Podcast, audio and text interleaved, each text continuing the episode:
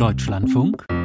Interview die FDP-Politikerin Marie-Agnes Strack-Zimmermann ist Vorsitzende des Verteidigungsausschusses des Deutschen Bundestages. Sie ist aber auch Wahlkämpferin als Spitzenkandidatin der Liberalen für die Wahl zum Europäischen Parlament im Juni.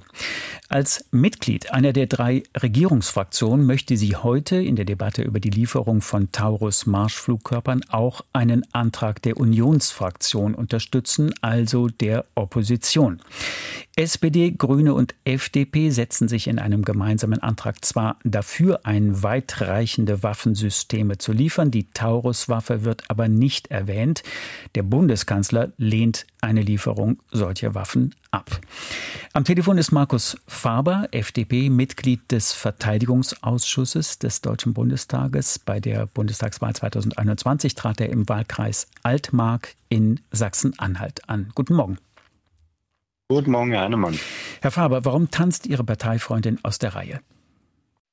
Meine geschätzte Kollegin möchte wie die große Bundestagsmehrheit der Ukraine helfen, die von Putin überfallen wurde. Und sie ist, wie auch ich, der Meinung, dass der Taurus dafür auch das Mittel der Wahl ist. Und da haben wir sowohl im Koalitionsmehrheit den äh, Koalitionsantrag den Taurus wortreich umschrieben, wie auch im Unionsantrag. Und das bringt sie hier zum Ausdruck.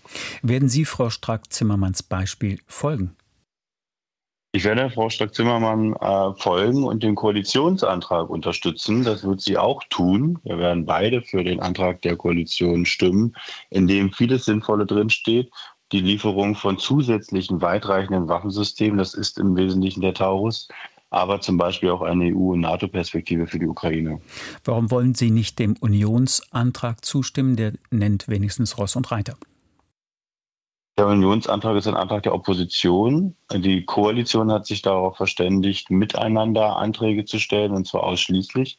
Und dementsprechend erübrigt sich aber auch der, der, Unionsantrag ein Stück weit dadurch, dass die Koalition diesen Punkt ja übernommen hat. Also ich habe die, diese, diesen Impuls der Union vor ein, zwei Wochen noch verstanden. Durch den Koalitionsantrag wird das ein Stück weit überflüssig. Wer erklärt das, Frau Strack-Zimmermann?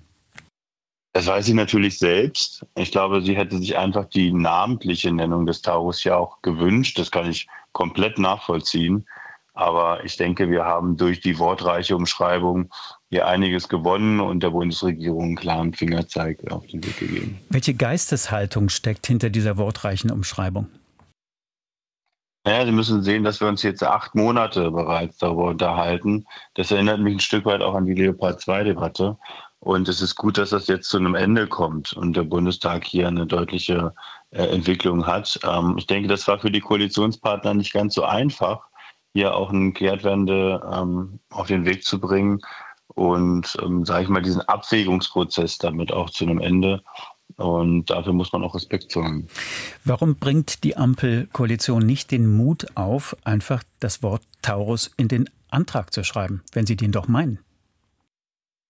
Ja, große Teile auch der äh, Koalitionsmehrheit hätten damit natürlich überhaupt gar kein Problem. Weder wir bei der FDP noch äh, die Grünen. Äh, bei der SPD hat man sich hier, glaube ich, ein Stück weit verhakt. Und deswegen habe ich aber auch größten Respekt dafür, dass man diesen Prozess äh, der Kehrtwende hier auch auf den Weg gebracht hat, dass man den Taurus so wortreich umschreibt. Und da muss man auch sagen, gut, ähm, wer acht Monate in die eine Richtung läuft, läuft, der braucht dann vielleicht auch einen Moment, um in die andere Richtung zu laufen. Und Vielleicht ist es in ein paar Wochen dann für die Kollegen auch einfacher, äh, den Taurus beim Namen zu nennen. Jetzt ist es, glaube ich, schon gut, dass wir diesen Antrag haben und dass wir damit das Thema auch ein Stück weit ähm, bearbeiten. Herr Faber, wissen Sie denn überhaupt, was die FDP, äh, was die SPD-Fraktion möchte? Ja, wir reden sehr ausführlich miteinander. Wir hatten gestern sechs Stunden Beratung im Verteidigungsausschuss. Da weiß man, glaube ich, ungefähr, was das Gegenüber möchte. Taurus oder nicht Taurus? Ja, selbstverständlich. Ähm, wir haben ja jetzt in diesem Antrag, wie Sie selber ja auch gesagt haben, zusätzliche weitreichende Waffensysteme, die, wie im Antrag hinterlegt, äh, die Invasionstruppen eben auch weit hinter den feindlichen Linien die Logistik ähm, zerstören können, die Munitionsdepots der Invasionstruppen treffen können, die Führungsinfrastruktur. Das ist das, was der Taurus macht. Das steht eins zu eins so im Antrag und dementsprechend können Sie sich darauf verlassen, dass alle, die heute für diesen Antrag stimmen werden und das, nur dafür wird es eine Bundestagsmehrheit geben, dass die dann eben auch den Taurus damit unterstützen. Herr Faber, kann der Bundeskanzler dauerhaft gegen die Mehrheit des Deutschen Bundestages regieren? Ich denke, der Bundeskanzler ist von der Mehrheit des Deutschen Bundestages gewählt und äh, er ist natürlich gut beraten, den, ähm, sage ich mal, Beschlüssen des Deutschen Bundestages auch zu folgen. In welcher Ausformung, in welcher zeitlichen äh, Distanz er das tut, das liegt natürlich bei dieser Bundesregierung. Diese Bundesregierung besteht übrigens nicht nur aus dem Bundeskanzler, aber eben aus drei Koalitionspartnern, die bei einer solchen Entscheidung alle zustimmen müssen. Und äh, der, der letzte Koalitionspartner, der sich hier bisher gesperrt hat, bewegt sich jetzt. Und ich finde, das muss man auch äh, lobend anerkennen. Es heißt immer wieder, Kanzleramtsminister Wolfgang Schmidt oder auch der außen- und sicherheitspolitische Berater Jens Plötner bremsen bei der Taurus-Debatte. Ist der Kanzler wirklich gut beraten? Der Kanzler ist sicherlich fachlich beraten, nicht nur von den genannten Persönlichkeiten, sondern beraten? ja auch. Er ist beraten und er ist gut beraten, sicherlich auch aus dem BMVG, aus der militärischen Führung, äh, aus der Luftwaffe heraus. Ähm, der Taurus wird von Kampfjets ähm, verschossen. Ähm, und alles, was ich hier weiß, ist, dass auch hier alle gesagt haben, von den über sechs, äh, von den 600 gelieferten Taurus an die Bundeswehr können wir zweifellos einige entbehren und das sollten wir dann noch machen. Was Sie jetzt nicht genannt haben, war das Kanzleramt. Also im Kanzleramt ist er offenbar nicht gut beraten. Höre ich das richtig heraus? Das kann jeder persönlich einschätzen. Ich weiß Wie auf jeden Fall, dass der ein? Ich schätze es so, dass der nötige Sachverstand in der Bundesregierung und auch in den Behörden definitiv vorhanden ist. Wir haben militärischen Sachverstand in dieser Republik, in der drittgrößten Volkswirtschaft der Welt. Und da kann man mit der Luftwaffe, da kann man auch mit dem Generalinspekteur reden und die geben einem dann auch eine vernünftige Einschätzung. Das Kanzleramt haben Sie jetzt wieder außen vor gelassen. Ich versuche es nochmal anders. Estlands Ministerpräsidentin Kaja Kallas forderte gestern einen schonungslosen Blick auf Russland. Wer in der Bundesregierung muss daran noch arbeiten?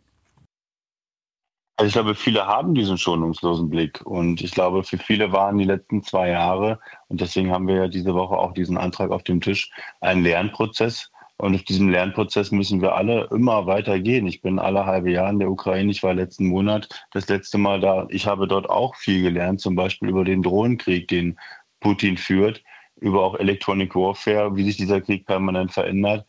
Und ich glaube, die Tagesaktualität, die geht vielleicht im Regierungsgeschäft in Berlin ab und an unter, wie die Putins Terror sich auch tatsächlich immer noch weiterentwickelt. Ähm, ich glaube, da muss man dann auch noch einen Punkt drauf legen. Herr Faber, wie viel Wahlkampf steckt in Frau Strack-Zimmermanns Schulterschluss mit der Union? Ich sehe das nicht als Wahlkampf, sondern ich sehe, dass hier eine hohe Emotionalität ist, weil es hier eben um keine abstrakte Debatte geht. Wir haben hier Hunderttausende Europäer, die Tag für Tag in Schützengräben sind. Wir haben täglich die Nachrichten von bombardierten Wohnvierteln, von Familien, die äh, im Schlaf äh, getötet werden. Wir hatten jetzt äh, letzte Woche die Nachricht von Herrn Nawalny, der von Putin umgebracht wurde, von den äh, Verteidigern, die aus Munitionsmangel sich aus der Stadt Avdivka zurückziehen müssen. Das sind alles Themen, die einen wirklich bewegen. Und äh, meine Kollegin Strack-Zimmermann war wie ich in der Ukraine und das ist, glaube ich, etwas, wo man persönlich berührt ist. Und da ist alles, was hier mit Parteipolitik zu tun hat. Ich glaube, bei vielen im Hintergrund, ich würde es mir manchmal auch wünschen, dass es auch bei der Union mehr in den Hintergrund tritt. Der Entschließungsantrag der Union ist ja keine Entscheidung und er bindet auch die Regierung in keiner Weise. Wie politisch klug ist es denn jetzt von Frau Strack-Zimmermann angesichts der vielen Streitpunkte innerhalb der Koalition einen weiteren Graben aufzureißen? Ja, der Graben ist seit acht Monaten da. Wir reden seit acht Monaten ähm, über den Lenkflugkörper Taurus, nachdem wir elf Monate über den Leopard 2 gesprochen haben. Also da reißt man nichts auf. Das ist einfach da. Das kann man dann auch klar benennen. Und ich glaube, diesen Graben wird man heute eher schließen. Dadurch, dass wir mit einem Koalitionsantrag alle drei Koalitionspartner auf eine Seite bringen. Ähm, ich glaube, das benennt sie an der Sache sehr, sehr klar. Dafür ist sie bekannt. Und das ist dann ein Stück weit auch hilfreich. Und wird am Ende die Ukraine die Taurus bekommen? Das ist eine Entscheidung, die die Bundesregierung treffen muss. Ja, das ist ja die wichtigste. Bundes das ist die wichtigste Entscheidung, da haben Sie vollkommen recht. Der Bundestag schafft dafür heute die Grundlage und ich denke, die Bundesregierung ist gut beraten, dem Bundestag an der Stelle zu folgen. Markus Faber, Verteidigungspolitiker der FDP. Dankeschön für das Gespräch und auf Wiederhören. Ich danke Ihnen.